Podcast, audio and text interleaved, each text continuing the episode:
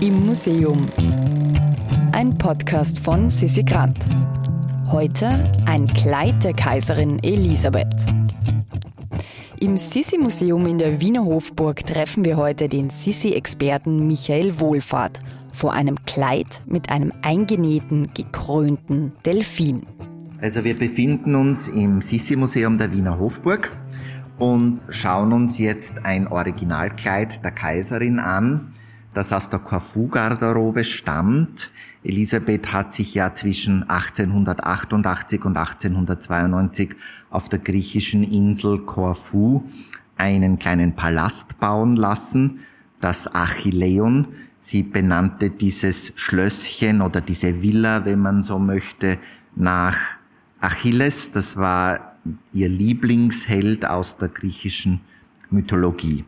Die Kaiserin hat dieses Schloss dort ganz nach ihrem Geschmack bauen lassen und als es dann fertig war, wurde es von ihr persönlich auch eingerichtet. Sie sagt auch, ich habe jedes Stück persönlich gewählt und auch jedes Stück persönlich platziert in den Räumen.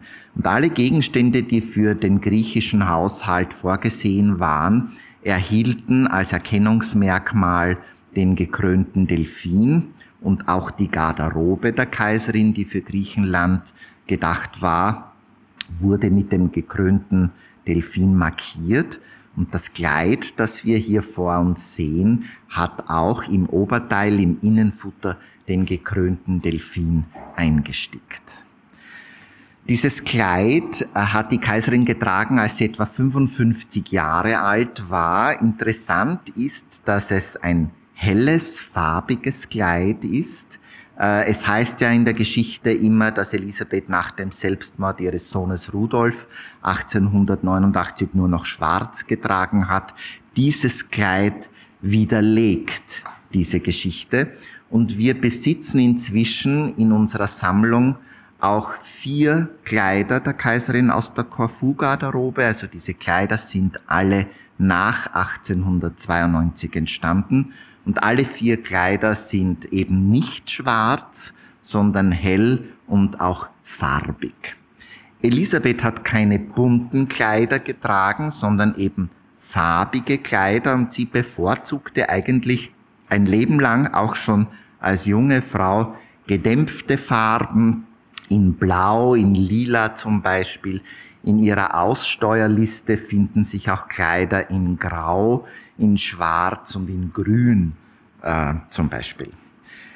Elisabeth hat auch äh, ganz klare Vorstellungen gehabt, wie ihre Kleider aussehen sollen. Sie hat interessanterweise Mode vorgegeben, denn viele Frauen versuchten natürlich die Mode der Kaiserin Elisabeth zu kopieren. Aber Elisabeth selbst hat sich nie einem Modediktat unterworfen.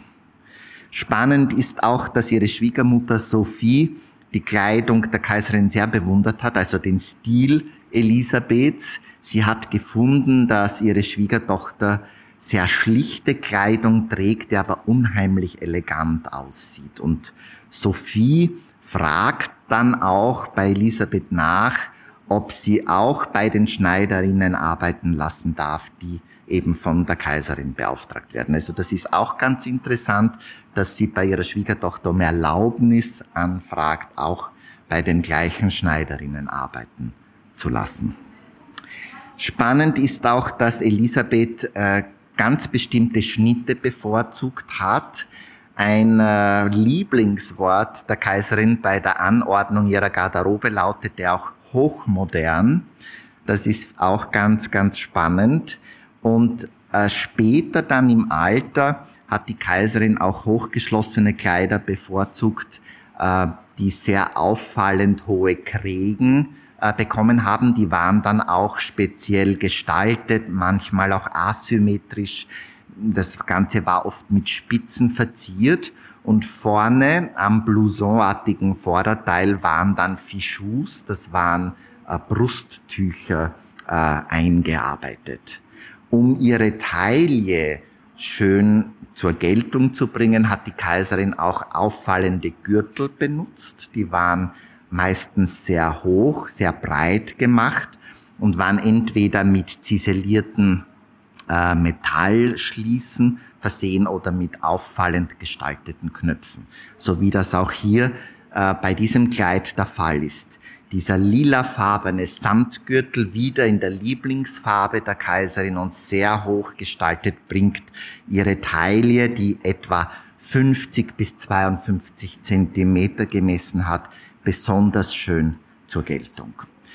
Diese Garderoben Elisabeths wurden dann natürlich auch immer mit diversen Accessoires ergänzt. Schirme, Fächer natürlich. Es gab einen ganz berühmten äh, weißen Sonnenschirm der Kaiserin, der innen mit weißem Leder auch ausgekleidet war.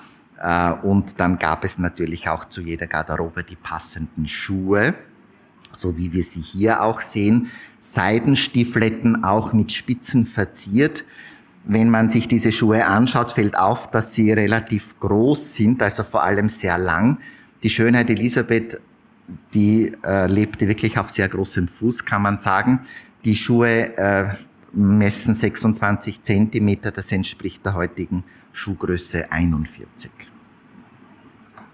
Es gab originale Schneiderpuppen, die die Originalmaße der Kaiserin hatten und Elisabeth kam dann zuletzt, wenn das Ganze schon fertig war, zur letzten Anprobe quasi, äh, wo dann noch Änderungen gemacht werden konnten. Aber durch diese Schneiderpuppen in ihren Maßen musste sie nicht ständig bei diesen äh, Näharbeiten und bei der Zusammenstellung dieser Kleider anwesend sein. Wir haben auch solche Schneiderpuppen und die Kleider, die wir dann ankaufen ähm, in den Auktionen, die werden dann auch auf diesen Schneiderpuppen präsentiert. Der Vorteil dieser originalen Schneiderpuppen ist natürlich, dass diese Kleider wirklich so gut zur Geltung kommen, dass man das Gefühl hat, die Kaiserin steht vor einem.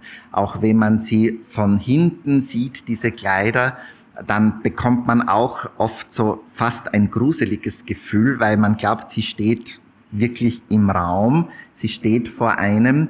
Es gibt ja diese Schnappschüsse aus ihren letzten Lebensjahren, diese Paparazzi-Fotos, wenn man so will.